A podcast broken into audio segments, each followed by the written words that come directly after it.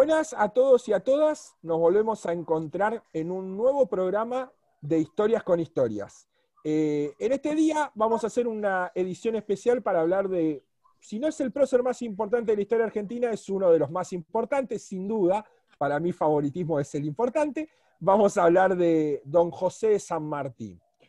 Un prócer que eh, nos demanda mucho, así como fue Manuel Belgrano, como fue Mariano Moreno, yo creo que San Martín es el, prócer a analizar en la historia argentina eh, que han marcado mucho. Yo creo que es el que tiene el gen argentino más activo eh, y yo creo que está bueno. Como siempre nos va a acompañar Sergio Lugo, quien nos enseña cada día un programa un poquito más y vamos a hablar en este 17 de agosto de don José de San Martín. Sergio, muchas gracias por estar de vuelta acá. A vos, Mati, gracias. Bueno, quiere decir que si está de vuelta porque la pasás bien en cada programa. Obvio, claro que sí, claro que sí. Buenísimo. Así que bueno, antes de comenzar, les recuerdo que este programa lo pueden ver en nuestro canal de YouTube, ¿sí? De Generación País, en nuestras redes sociales, lo pueden solicitar a nuestro número de WhatsApp que figura en cualquiera de nuestros sitios web para reverlo tanto el 17 de agosto eh, cuando salga como para verlo en cualquier momento. Así que bueno, Sergio, vamos a hablar de don José de San Martín. ¿Cómo empezamos? No, no, bueno, palabras mayores, ciertamente. a ver, eh, es el prócer, es el padre de la patria, es el libertador, protector de Perú. Este, realmente, a ver, eh, yo justo ahora estoy con, con los actos, con el acto por el 17 de agosto con el de la escuela, y realmente en, estos últimos años con Paca Paca, por ejemplo, los chicos lo tienen de héroe a San Martín, y con muchísima razón, porque el tipo es realmente, tiene un semblante de héroe, y es una figura heroica, realmente este, le cabe el título de héroe, pero por, todo, por cómo era, por las hazañas impresionantes que hizo. Exacto. Este, y eso es algo, llamativo. Yo no sabía que estaba tan eh, entre los chicos, viste, como que lo tienen. En, el último tiempo sí, San Martín se ha, se ha popularizado, mal y pronto hablando, no porque no haya sido a lo largo de la historia eh, un prócer, eh, vuelvo a repetirlo, para mí es, el más importante de la historia argentina, sin desmerecer a, nada de lo que hicieron los demás, pero se ha vuelto un prócer muy popular, me ha sorprendido muchísimo en los sectores más juveniles, que ha sido motivo de festejo de cumpleaños de temática. Eh, se ha popularizado muchísimo sus libros entre el, público más juvenil. Bienvenido sea. Eh, cualquier invitación a rever la historia argentina es una invitación a, a descubrir nuevas cosas, pero me sorprende. Pero está bueno que en este programa hablemos un poco de San Martín, de su comienzo, de su niñez, para todos aquellos que les gusta un poco más allá del, alto material audiovisual que contenemos hoy desde Pacacá, lo encuentro demás, eh, es bueno discutir un poco este, este San Martín que bajó un poco del pedestal para decir, che, loco, era un tipo muy rebelde San Martín. cuando eh, tenía que ser rebelde, fue rebelde cuando este, tuvo que, digamos, eh, comandar y, seguir órdenes, lo hizo, él siempre siendo militar de carrera, el militar de carrera más importante que, actuó en las guerras de independencia eh, hispanoamericanas. Este, ciertamente él en toda su vida tuvo, fue inculcado con eso, ¿no? con, estas, eh, estas dotes de responsabilidad, pero cuando tuvo que desobedecer órdenes, eh, lo hizo, ¿no? Uno podría decir, bueno, un militar no desobedece órdenes, pero cuando le ordenaron este, desde el directorio reprimir a los caudillos eh, del litoral, por ejemplo, él dijo, no, no, no, mi, espada no se va a desenvainar para derramar sangre de compatriotas, no me voy a meter en las guerras civiles, mi objetivo está claro, y de ahí, bueno, la, famosa desobediencia, de, eh, gloriosa desobediencia de San Martín, ¿no es cierto?, en el 18. Pero, pero bueno, justamente, a ver, cuando hablamos de San Martín, eh, estamos hablando de este, un militar de carrera, pero mucho más también. ¿no es cierto? No podemos limitarlo como, eh, como un militar, solamente como un militar, aunque era, insisto, eh, el militar de carrera más, más importante que, en las guerras, y una formación eh, excelente, ¿sí? Ciertamente, este, desde muy joven, ya muy temprana edad, que fue España, peleando en las guerras napoleónicas, ya desde los, a los 15 años ya había peleado en África, ya había peleado contra los ejércitos de Napoleón en la famosa batalla de Bailén.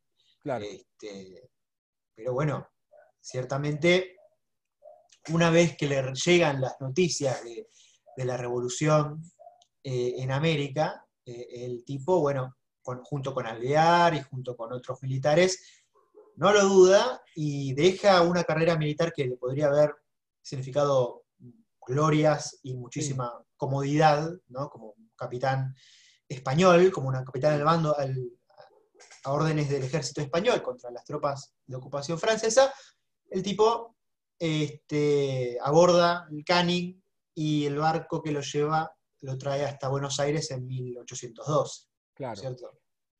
Eh, San Martín viene de Europa y con qué territorio nacional se encuentra Sergio cuando, cuando llega al, puerto de Buenos Aires.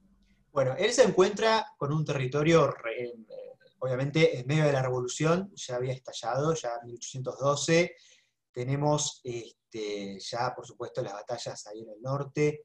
Eh, pero justamente era incierto, ¿sí? Teníamos derrotas, teníamos las derrotas en Paraguay, teníamos las derrotas en, el Alto Perú, ¿sí? O sea, era realmente incierto. Eh, San Martín realmente llegó, bajó del barco y no estaba nada, nada dicho, digamos. O sea, bajó en un lugar este, donde, bueno, justamente en la banda oriental también, los portugueses, los españoles, eh, era muy, muy incierto el destino de, Buenos Aires y de todo lo que sería hoy Argentina.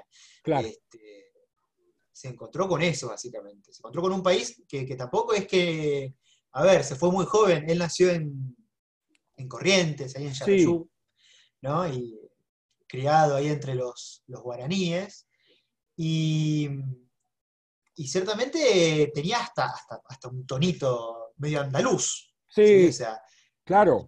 Tenemos que tener en cuenta eso, que hasta los 30 el tipo peleó en España, llegó a un país este, eh, ¿cómo se llama esto? En medio de una revolución, no lo conocía muy bien, pero pronto, claro, se unió con otros americanos, estableció la famosa logia Lautaro. Este, la idea era claramente luchar por la independencia. Sí, un San Martín que vivió mucho más tiempo en Europa que, que su propia identidad de acá, digo, de muy chico se fue, pero sin embargo nunca perdió la, visión nacional de la construcción de, una nación y la liberación latinoamericana. Eso es lo, que sorprende muchísimo. Digo, quizás los demás próceres eh, tenían una identidad más arraigada a sus territorios, eh, caso de Güemes, por ejemplo, en el caso de San Martín, claramente tenía una relación más personal con Europa que con Latinoamérica, para, pronto decirlo a nivel, a nivel continental. Eh, Totalmente, sí. Eso sorprende muchísimo. San Martín llega al territorio nacional eh, con esas ideas europeas o se fueron eh, gestando o cambiando con el correr del tiempo en su estadía acá, Sergio? Mira, él, está, él era muy lector, era muy, un tipo muy culto, ¿sí? leía mucho, estaba muy imbuido por las ideas este, justamente ilustradas, y él eh, está en contra de todo lo que es un absolutismo monárquico. Si a él se le dice, bueno, a veces defendía ciertas ideas monárquicas, como por ejemplo la famosa propuesta de Belgrano, ¿no es cierto?, de nombrar un rey inca, pero siempre con una constitución, ¿no es cierto? Él, a ver, por, eso te digo, o sea, es incluso lo que decía vos, Mati, es como, es cierto, o sea, el tipo, a diferencia de otros próceres, eh, él era militar, pero estaba en España y Exacto. decidió venir. Decidió venir en parte por sus ideas. claro, y aparte decide venir Sergio sin ningún tipo de responsabilidad que lo atara a venir. Digo, él perdía mucho más gloria eh, viniendo hacia Latinoamérica que quedándose en Europa. Sí, sí, sí, totalmente, totalmente, totalmente. ¿no? O sea, fue pura decisión de él. Y pura decisión de él desembarcar en un país este, revolucionado, ¿sí? Este, sin saber bien cuál era su destino, pero él fue, vino a ayudar, básicamente, a, prestar su experiencia y sus conocimientos bélicos a la causa revolucionaria. Y eso es, la verdad, este, muy notable. Exacto. Muy notable. Y justamente, mirá, eh, no es solamente para los que dicen, bueno, era un militar solamente que eh, cumplía órdenes.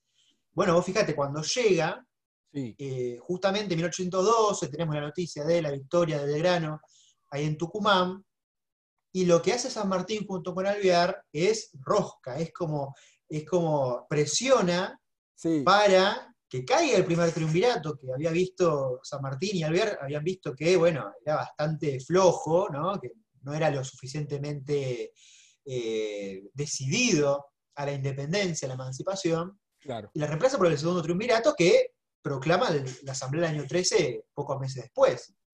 Fue casi una especie de de revolución claro, en 1812, dentro de la revolución.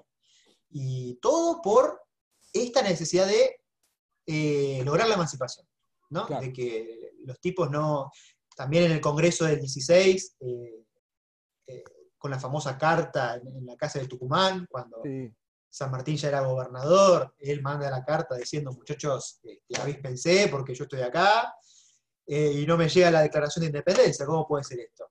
Eh, siempre metiendo presión para la independencia. Sí, aparte, se, digo, una persona que viene de Europa eh, se mete en la rosca política porteña.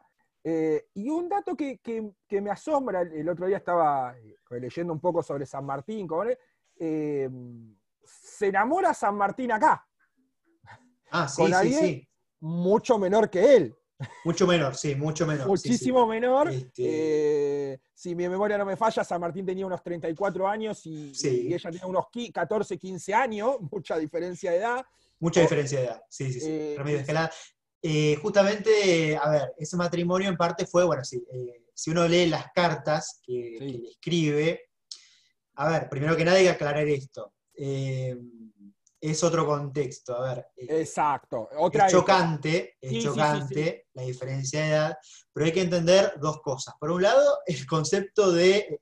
A ver, parece que uno está justificando, pero el contexto es importante. Porque la adolescencia es, una, es un desarrollo de fines del siglo XIX, de principios del siglo XX. O sea, una vez que la mujer ya está en condiciones de tener hijos, la verdad que se la casaba. Porque aparte la mortalidad infantil era muy alta, este, las mujeres tenían que tener muchos hijos porque se les moría la mitad por ahí, este, aunque Remedios tuvo una sola hija, ¿sí? pero ciertamente era algo muy común, era algo muy común. Y era muy común también, por ejemplo, los matrimonios que se hacían como alianzas familiares, por ejemplo, San Martín llega siendo un desconocido, un general, un capitán español, pero desconocido, y para, para interiorizarse en el mundo de, sociable, ¿no? de la alta sociedad porteña, por así decirlo, bueno, le presentan a, Remedios y este, los padres de Remedios también muy metidos en la política. Claro, sí, sí, sí, Pero efectivamente lo que empieza como una relación más o menos por conveniencia, por así decirlo, o por también esta rosca política típica de la época, termina con una relación este, bastante afectuosa, ¿no? Este, se ve muy poco igual, se ve muy, muy poco.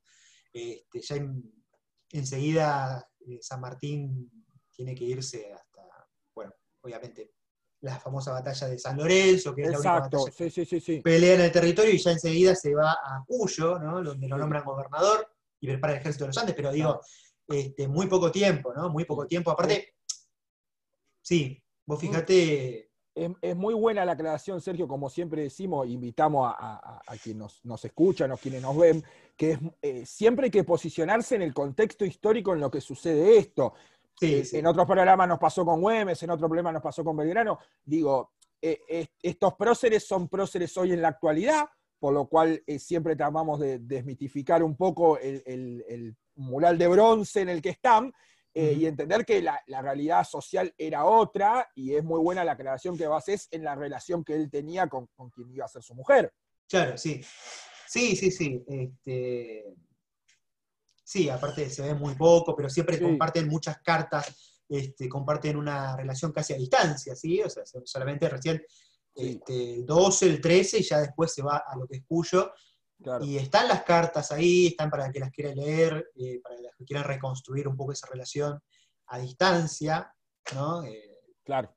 después, bueno, tiene a, la hija, la única hija, eh, pero, pero muy rápido, justamente, bueno, eh, ya que estamos con remedios, ella fallece en el 23, ¿no? toda la historia de San Martín en realidad sucede desde el 12, cuando baja del barco a, en Buenos Aires, hasta el 22, cuando es la famosa conferencia de Guayaquil, donde le da la posta del ejército a, Bolívar y, y que continúe la... ¿Cuánto en poco tiempo, Sergio? ¿Cuánto en poco tiempo? Exactamente. Eh, por, eso te digo, en 10 años, eh, todo, todo esto, liberar, eh, hacer, bueno, hacer la gesta del cruce de los Andes, atacar a los realistas por, por donde no se le esperaban, en la capital, que es Lima, eh, nada, nada, increíble. increíble realmente. Me, quiero concentrar en algo que mencionaba Sergio y no lo quiero pasar. En 1813, eh, San Martín tiene quizás la batalla más conocida para todos los que pasamos a nivel secundario y primario, que es eh, la que se desarrolla frente al convento de San Lorenzo. Sí, sí, sí, el histórico convento, sí. Exacto, digo, pelea clave para, la historia argentina y, para San Martín. Sí, sí, claro. Eh, ahí, por ejemplo, es el bautismo de fuego de los granaderos a caballo. Exacto. Y vos fíjate, una cosa que veníamos hablando, por ejemplo, de cómo, a ver, cómo la guerra es un gran elemento democratizador, igualador. Exacto. Vos fíjate algo muy, muy curioso, que es que, por ejemplo, bueno, San Martín crea el regimiento de granaderos en el 12. Exacto. Y manda a traer 300 guerreros guaraníes para que formen parte de, lo que es el primer batallón del cuerpo de granaderos. ¿sí? Y esos 300 guaraníes van a estar junto con él durante toda su carrera militar, durante toda la campaña de los Andes, incluso van a, muchos van a continuar al mando de Bolívar, en lo que es Riobamba, Ayacucho, ¿sí? pero un ejército compuesto por guaraníes, un ejército compuesto por mestizos zambos, como el famoso Cabral, Exacto. el famoso Cabral, que justamente lo salva cuando el caballo de San Martín, este, él se queda aprisionado. Eh, se cae el caballo arriba de él, entonces lo salva y en esa acción muere. Cabral era, era, mestizo, era sambo, ¿sí? era afrodescendiente. Sí. La lealtad de una persona en, un solo acto heroico, eh, digo, distinta hubiese sido la historia, pero eh, demostraba el, el, grado de lealtad y de compromiso que tenían e, esas personas, que muchas de ellas, Sergio, corregime si me equivoco, no tenían mucha experiencia militar. No, nada, nada. Era eh, o, sumarse al ejército. Lo veíamos en otro programa cuando hablábamos de, mm, los infernales que se sumaban al ejército de Güeme, o quienes acompañaban en, la gesta heroica de, Belgrano bajando del norte, eran personas que no tenían una gran cantidad de experiencia militar, se sumaban a una causa, eh, muchos de ellos sin otra opción. Sí, sí, sí. sin otra opción. Digo, ¿cuál distinta sería la historia pero también cómo nos sirve para ver el grado de responsabilidad y de compromiso que tenía esa gente con la causa nacional. Sí, total, total, porque justamente eh, estos indígenas correntinos o estos zambos veían en el ejército, en esta revolución, eh, una, promesa de, un régimen más igualitario. Justamente, por eso, aparte, aparte de la lealtad personal que seguramente tenía Cabral con San Martín, Tal cual. No, no, digo que no, San Martín Eh, pasó un año, un poco más de un año, eh, ¿cómo se llama esto? Entrenando a sus tropas ahí en, Buenos Aires, sí. Este, justamente aportando su experiencia en los campos de batalla europeos, pero era gente sin experiencia, sí. Y, esta, esta acción de Cabral muestra, obviamente, lealtad con, su general, con, San Martín, pero también con la causa, ¿no? con una causa que eh, prometía un, una sociedad mejor, ¿no? Una Exacto, sí. Sí, sí, sí, sí. Triunfo en San Lorenzo, Sergio. Sí. Eh, se le encomienda el ejército del norte a San Martín. Sí, sí, la famosa, el famoso abrazo con, Belgrano, ¿no? Algo que, a veces no se cuenta mucho. ¿Cómo era la relación entre San Martín y Belgrano? Digo, para hoy, viéndola hoy, es la radiografía de los dos próceres más grandes de la historia argentina, en ese momento dos eh, generales de la patria. Eh, eh, yo creo que ninguno de los dos, a veces está bueno jugar con esto, ninguno de los dos creo que en ese momento hubiesen pensado tantos años después vamos a ser grandes, pero en ese momento San Martín toma la posta de un fierro caliente que deja Belgrano. Sí, sí, seguro, seguro. Eh, era buena, era, era muy buena la relación de mutua admiración, ¿sí? Este, si bien las últimas batallas de Belgrano estuvieron marcadas por eh, derrotas, eh, San Martín siempre lo va a tener en muy alta estima y, sobre todo esto de, bueno, consciente de que no tenía una, no era un militar de carrera, que más o menos hizo lo mejor que pudo con lo que tenía. ¿sí? Este, pero ciertamente, incluso bueno, en 1820, em, cuando él ya está en la campaña ahí en Chile, yendo hacia, hacia Perú, eh, y se entera de la muerte de, Belgrano, bueno, justamente expresa gran, este, gran tristeza ante, la, ante la noticia, pero, pero efectivamente se, se, llevaban, se llevaban bien, era un trato muy cordial, y, y justamente ese abrazo es como el, el símbolo. Igual eh, San Martín poco tiempo se queda con el ejército del norte, eh, rápidamente se va a Cuyo a conformar el ejército de los Andes y le deja la posta a Güemes, ¿no? como ya veníamos hablando. San Martín pensaba que la vía del norte por el Alto Perú era técnicamente imposible, Sergio. Imposible. Por eso se, repliega por Cuyo pensando otra estrategia. Exactamente, porque aparte eh, tenemos que fijarnos que, bueno, este, eh, desde Castelli, Huaki ya había demostrado que lo que actualmente es Bolivia era una fortaleza muy, muy fuerte de, los realistas, ¿sí? Este, era la joya de la corona porque ahí estaba la plata, las minas, ¿sí? de Potosí sobre todo, por eso tantos, tantas ganas de quedarse con, con Potosí, de proteger Potosí, los realistas, y los revolucionarios de sacárselo a los realistas, ¿sí? Porque bueno, eh, era una fuente de ingresos muy importante. Pero ya habían, ya las derrotas de Castel y las de Belgrano demostraron que por ahí no era. Y por eso eh, lo que hacía Güemes era una guerra defensiva con sus infernales, atajarlos, atajarlos en lo que es Salta, para que desde Bolivia no, desde el Alto Perú, no, bueno, no avanzaran hacia el territorio argentino, y llegaron hasta, bueno, eh, hasta Tucumán, Córdoba. Amortiguaba el ataque del norte, digamos. Sí, sí, sí, sí exactamente. Pero justamente imposible, imposible, San Martín ya se había dado cuenta que era imposible por ahí, y entonces diseña la estrategia de ir por barco por el Pacífico y tomar Lima. Pero para eso había que cruzar hacia Chile y liberarla también. Exacto. Me detengo en algo que me llamó la atención, revisando un poco la historia, Sergio, es que luego del encuentro entre San Martín y Belgrano, eh, muchos historiadores mencionan que San Martín eh, estaba enfermo, muy enfermo de su úlcera, sufría mucho de la úlcera. Eh, de hecho, él después del norte se repliega en Córdoba para, para, para, amortiguar un poco, pero sufría mucho la úlcera. Algo que me llama enormemente la atención en el sentido de una persona que planea cruzar de una cordillera eh, en un grado de salud que no era el, apropiado, quizás para ese tiempo, que igual eh, obviamente la medicina era otra cosa, la realidad era otra cosa, las enfermedades eran otra cosa, pero un San Martín que planea muchas de sus cosas enfermo. Sí, sí, sí, claro, úlceras, problemas respiratorios también. Este, sí, claramente, además, uno tiene que entender que los cuadros que uno ve con San Martín con el caballo blanco cruzando los Andes, en realidad no, fue así, él estaba en camilla, en carreta, este, y gran parte de esa travesía la hizo en, camilla, en, carreta, transportado en carreta. Pero, pero sí, este, justamente a pesar de eso, eh, el tipo se mandó a hacer un cruce en la cordillera más, la segunda cordillera más Una locura. del mundo.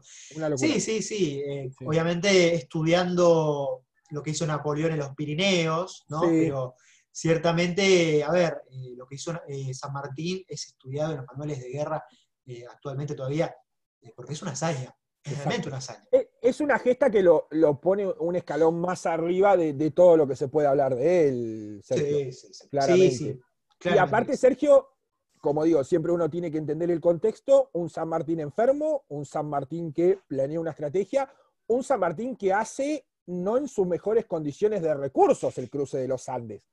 No, eh, no. Eh, yo leía por ahí que, hasta él mismo se había bajado su sueldo a la mitad como gobernador eh, para poder aportar a, esta causa que no solo parecía imposible, sino que las condiciones tampoco eran las mejores para hacerla. No las condiciones por dos cosas. Por un lado, este, Buenos Aires medio que se hacía la dura para soltar el dinero, ¿no es cierto? Este, como que escatimaba los recursos.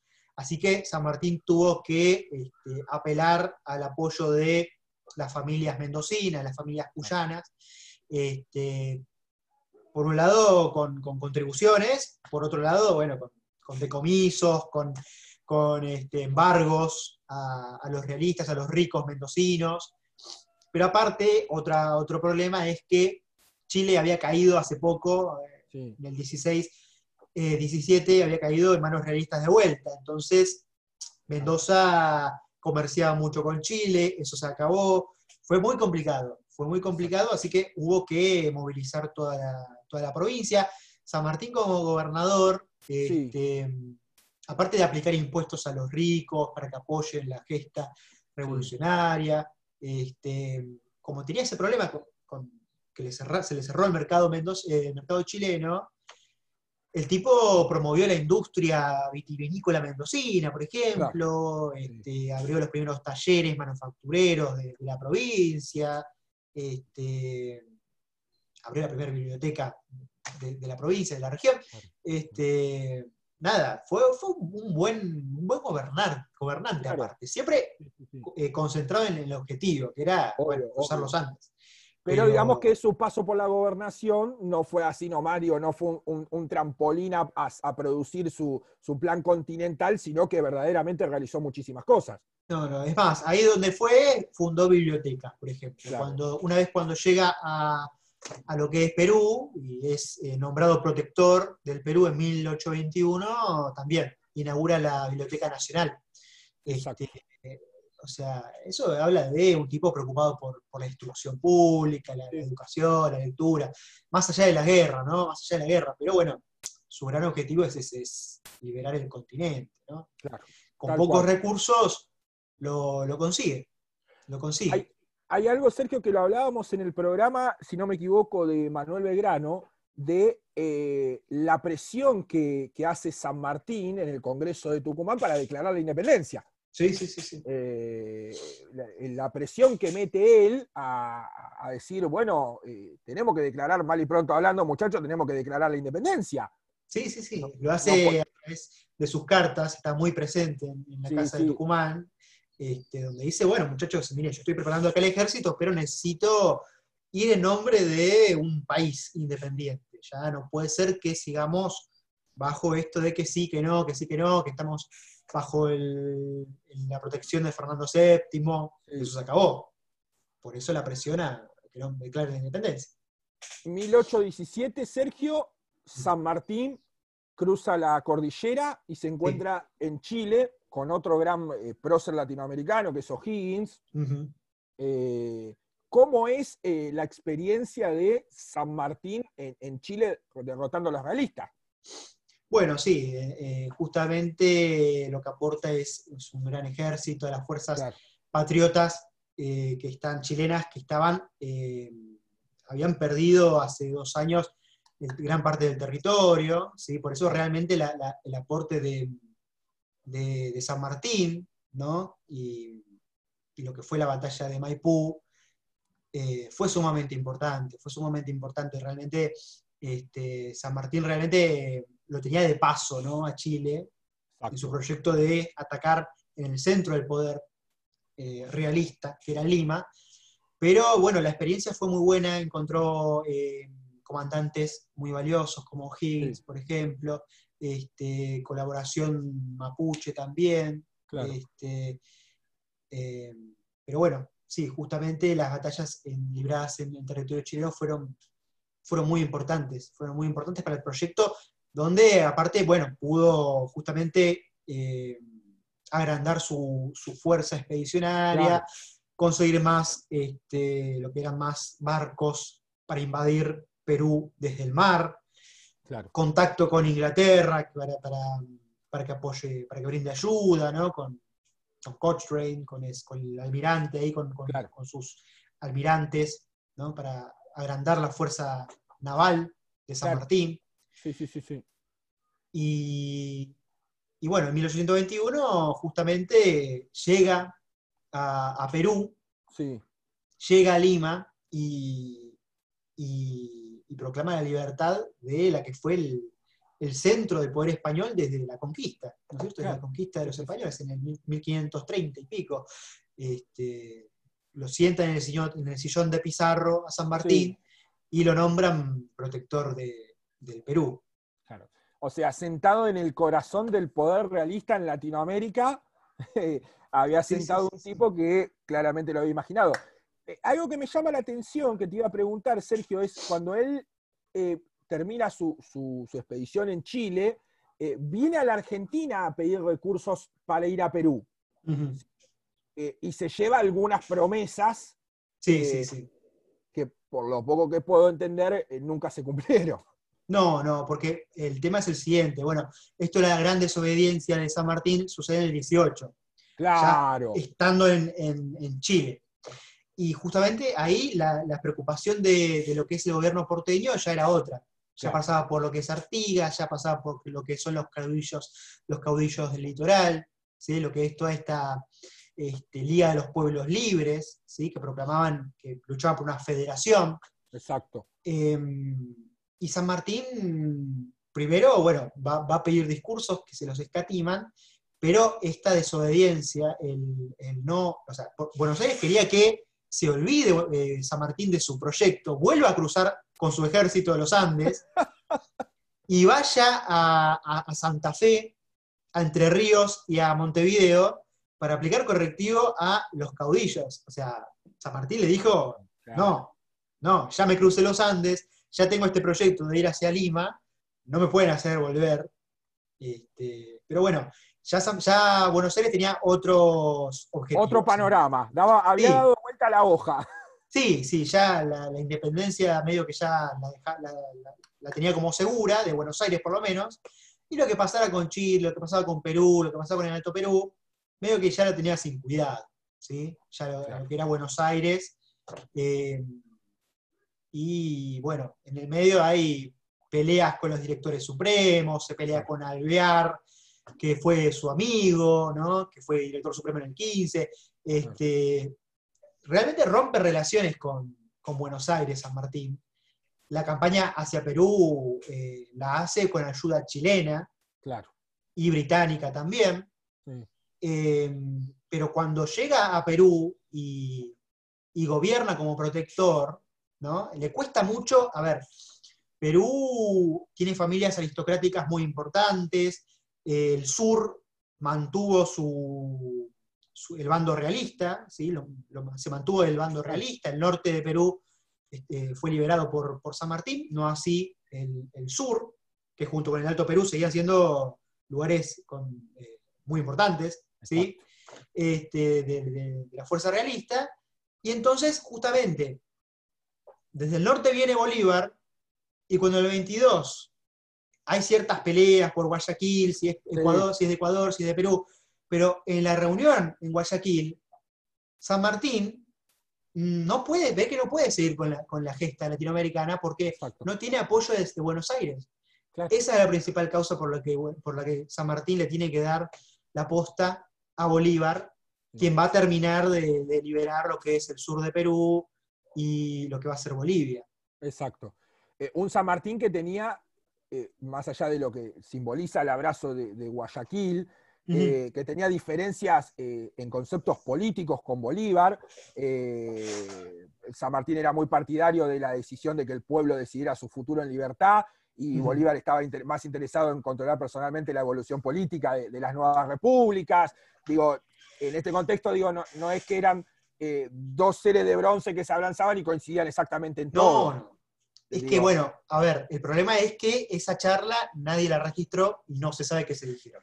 Exacto. depende si le preguntás a un venezolano, te va a decir una cosa, si le preguntás a.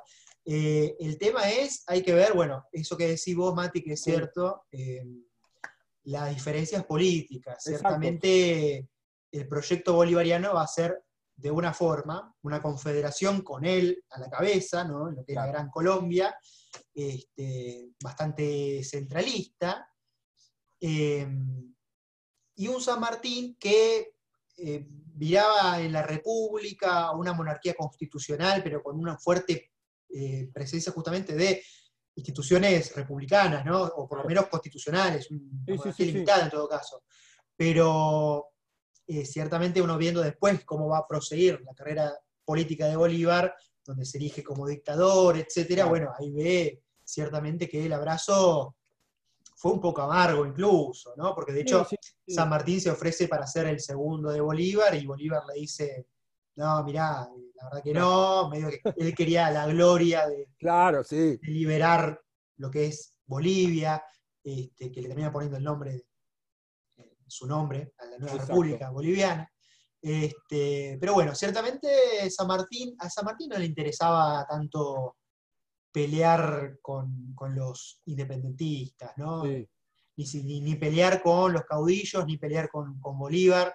Él se dio cuenta, era un tipo muy, muy astuto, aparte, se dio cuenta que Bolívar tenía espalda política, tenía apoyo de las élites eh, de Caracas, de, Bogotá, etc. Y él no tenía apoyo de, Chile, ya había hecho la, suya, eh, Buenos Aires ya cortó relaciones, este, se vio en desventaja y dijo, bueno, hasta acá llegamos eh, y se retiró.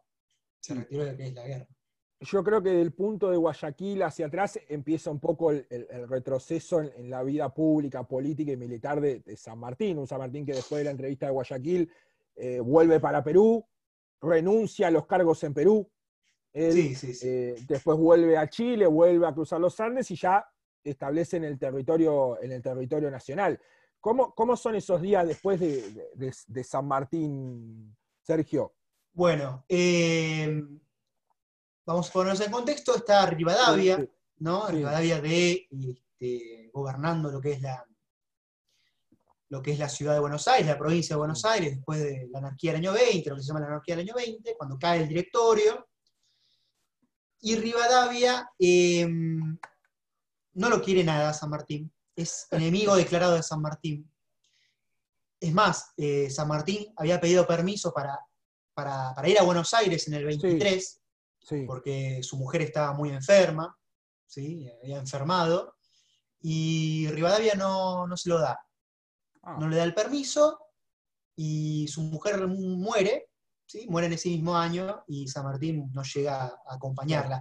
Es que Rivadavia es muy triste lo que pasa en ese año que está, este, que está San Martín, que quiere volver a Buenos Aires, termina exiliándose en el 24, ¿sí? porque Rivadavia empieza una campaña de calumnias, empieza una campaña de desprestigio contra San Martín, porque lo ve como un rival político. Porque San Martín, sí. y esto es algo que poca gente sabe, quería hacer un armado político con el gobernador Bustos de Córdoba, con, el, con Estanislao López de, Santa Fe, teniendo en cuenta que, bueno, justamente eh, en el 24 se aproximaba este, un nuevo Congreso Constituyente. Claro. Y lo que terminaría siendo la, ley de presidencia, ¿no? Y Rivadavia tenía miedo, tenía miedo de que veía a San Martín un rival eh, que podía amenazar sus pretensiones de presidencia. Entonces organiza esta campaña de desprestigio, eh, donde dice, bueno, que, desvió fondos y qué sé yo, lo típico, ¿no? Em, y San Martín, eh, abrumado por esta campaña, desprestigiado con, este con, con estos gestos de, desagradecidos, ¿no? Y esta violencia decide irse con su hija a, Francia, ¿no? Donde va a pasar el resto de su vida este, recibiendo gente, informándose de lo que pasa en Argentina, este, pero fíjate vos, con contactos con los líderes, con los caudillos litorales, ¿no? con los caudillos federales. Exacto un, eh, muy interesante el dato este, no lo sabía. Digo, uno piensa, digo, San Martín es un, prócer que no paró en ningún momento de su vida, ¿no? Eh, eh, trasladándolo ahí, vivía en la rosca política.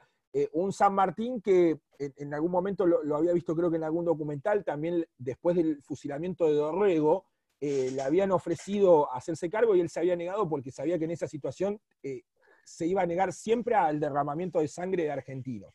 Sí. pero un tipo que vivía en, la vida política, que como pasa con el 90% de nuestros próceres, no son reconocidos en, en, el momento en el que viven con la gratitud que se merecen, eh, digo, San Martín un emblema nacional, eh, y, es eso, y, después San Martín termina eh, exiliado, mal y pronto hablando, pero tiene un, gesto con, otro prócer que para mí es uno de lo, de lo más importante, que es con Juan Manuel de Rosas.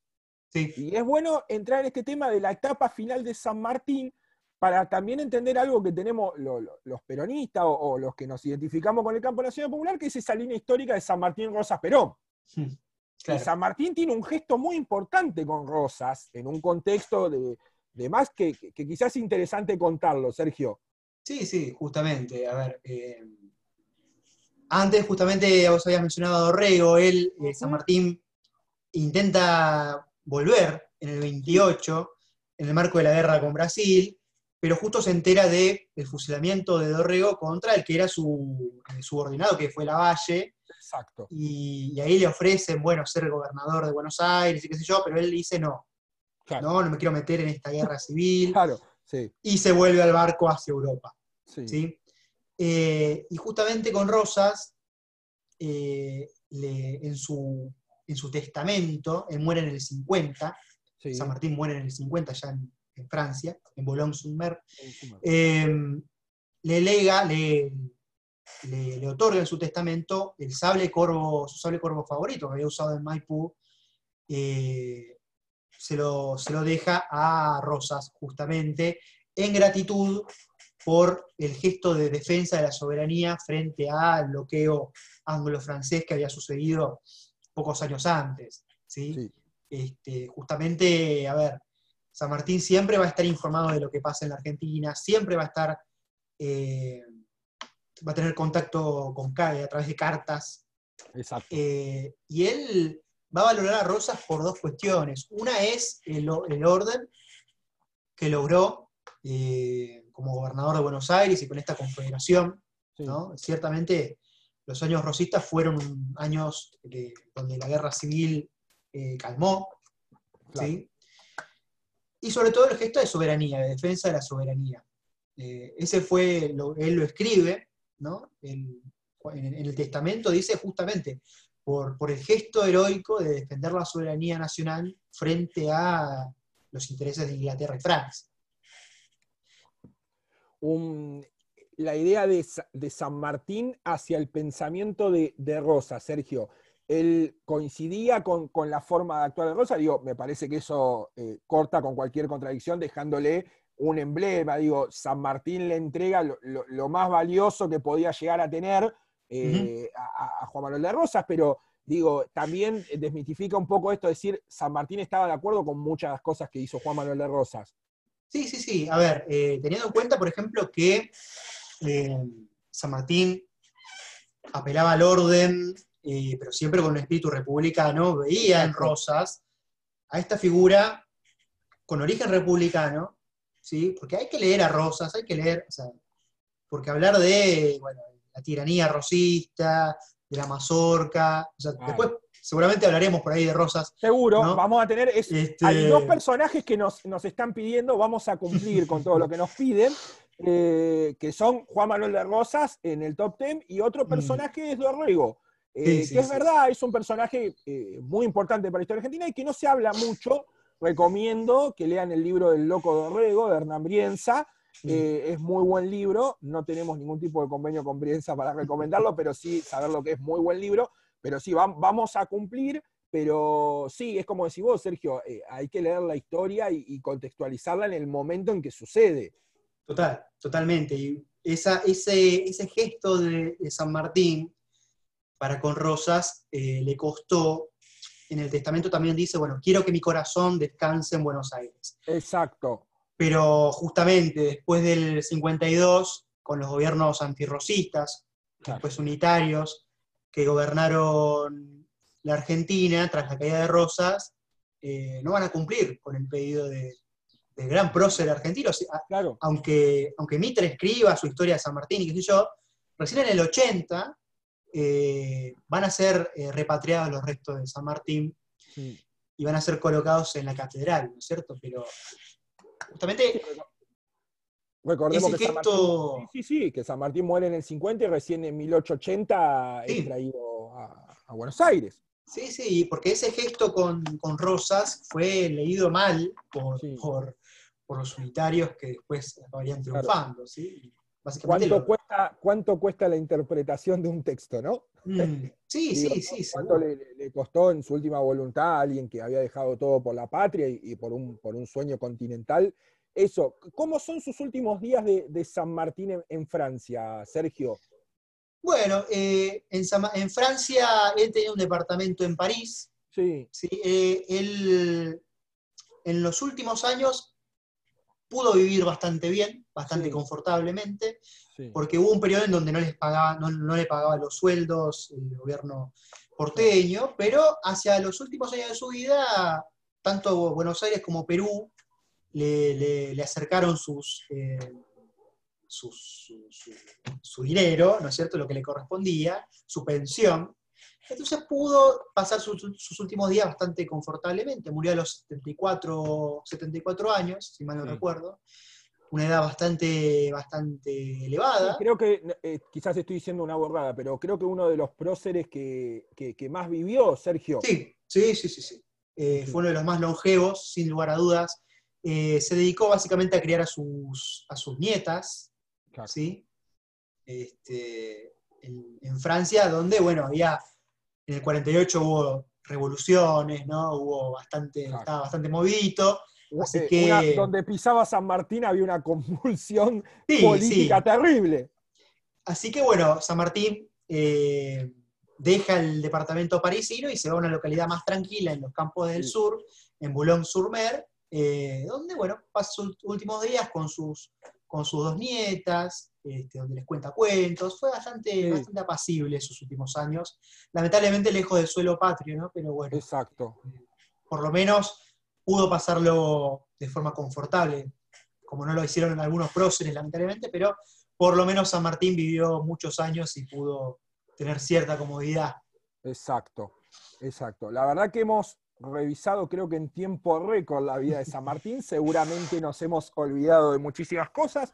Muchas cosas quedarán para, otro programa. Digo, San Martín es un prócer que no alcanza con 40 minutos, sin duda, y creo que tampoco alcanza con, muchísimo más tiempo porque es un prócer que tiene muchísimo. Pero me quiero quedar con, algo, Sergio, y preguntarte, que decías vos es eh, la historia que nosotros eh, recibimos en, en, el nivel inicial y demás, es la historia escrita por Mitre, y demás, digo, ¿qué lugar le da a Mitre a San Martín en lo bueno y qué visión nos oculta de San Martín? Digo, una formación eh, eh, que recibimos todos hasta no hace mucho tiempo, digo, este revisionismo histórico eh, es muy naciente, más allá de, que tiene corrientes que la vienen llevándose un montón, ha tomado un volumen comunicacional muy pronto, pero digo, me quiero quedar con eso, digo, ¿qué, qué nos deja la historia mitrista ¿Y qué nos oculta la historia mitrista en, San Martín? Bueno, Mitre cuenta a San Martín como un militar, sí. básicamente. Como un militar, un militar muy exitoso, muy bueno, que eh, dirigió a la nación argentina a su liberación, frente a las ambiciones de Bolívar, ahí también hace como una, una contraposición. Pero que es básicamente eso, un militar. Un líder militar que cruza los Andes, que tiene un proyecto de liberación, libertad, qué sé yo, pero que no cuenta es un poco esto, no, cuenta la desobediencia contra lo, cuando le ordenaron reprimir a los caudillos, no cuenta tampoco, bueno, sus, posturas progresistas, su, republicanismo, pero republicanismo con un corte industrialista incluso, que lo demostró cuando, cuando gobernó en, Mendoza y brevemente en Perú, en Lima. Este, esas cosas, y aparte, bueno, justamente ese, esa visión democratizadora del ejército, ¿no? ese, ese, contacto con los, indios, ¿no? Eh, con, los zambos. Sí, quizás el lado más humanista y político de San Martín es el que más se oculta, Sergio. Sí, sí, eh, sí. Exactamente, exactamente, tal cual, tal cual. El lado político también justamente se oculta cómo estuvo vinculado con, distintas figuras hacia, hacia 1823. Eh, ciertamente se lo da, la, historia de, Mitre es la de un general, un militar, y sus logros militares, y punto. Pero hay mucho más, e invito a bueno, interiorizarse en, el pensamiento de San Martín. Ojalá esto sea un, buen puntapié para, para, que todos puedan leer un poco más sobre San Martín, su, su pensamiento político, social, que logramos eh, bajar de un pedestal y, quizás juzgarlo y estudiarlo como un poco más humano. Creo que, eso es lo que invita a este programa. Así que bueno, Sergio, como siempre, muchísimas gracias. Espero que, este 17 de agosto sirva para esto, para, leer a un poco de San Martín. Creo que es un prócer que en el último tiempo se ha, multiplicado el material para, para leerlo, para entenderlo, para verlo. Eh, creo que, es muy bueno. Así que quiero agradecer a Lucho, que siempre está ahí en, la operación técnica dándonos una mano, y le voy a, pasar un poco la posta a él para que nos diga cómo pueden ver el programa y dónde lo pueden ver. Bien, Mati, este, un gusto siempre estar acá con ustedes en este programa. Eh, bueno, les, les, comentamos a todos que nos pueden seguir en Facebook como Generación País Nacional, en Twitter como GP Nacional, en YouTube también están todos los videos a la vez que en nuestras redes. En YouTube nos ven como Generación País y Instagram Generación País. Y si nos quieren escuchar, este programa y los demás, este, nos encuentran en Spotify como Generación País. Como siempre le decimos, esto es un humilde aporte que hacemos a, estudiar un poco la historia argentina, la historia latinoamericana, invitarlos a que si les gusta verlo de forma audiovisual, hacerlo por las vías que, que los invitó Lucho. Si les gusta escucharlo en algún formato, lo pueden hacer en Spotify. Pero bueno, vamos a, empezar a cumplir con las demandas que nos escriben. Síganos escribiendo, tomamos todo. Eh, la verdad que cada aporte que nos dan hacen que este programa salga cada día mejor. Si quieren rever algún programa que hicimos anteriormente, también es invitarlo. Así que bueno, un simple aporte en este 17 de agosto. Eh, invitarlos, como dijimos en un principio, a volver a rever a, a, San Martín como, como ese gran prócer argentino que tenemos. Y bueno, nos volvemos a encontrar en otro programa de Historia con Historias, seguramente analizando y estudiando algún otro prócer argentino. Así que bueno, eh, muchísimas gracias por vernos y escucharnos.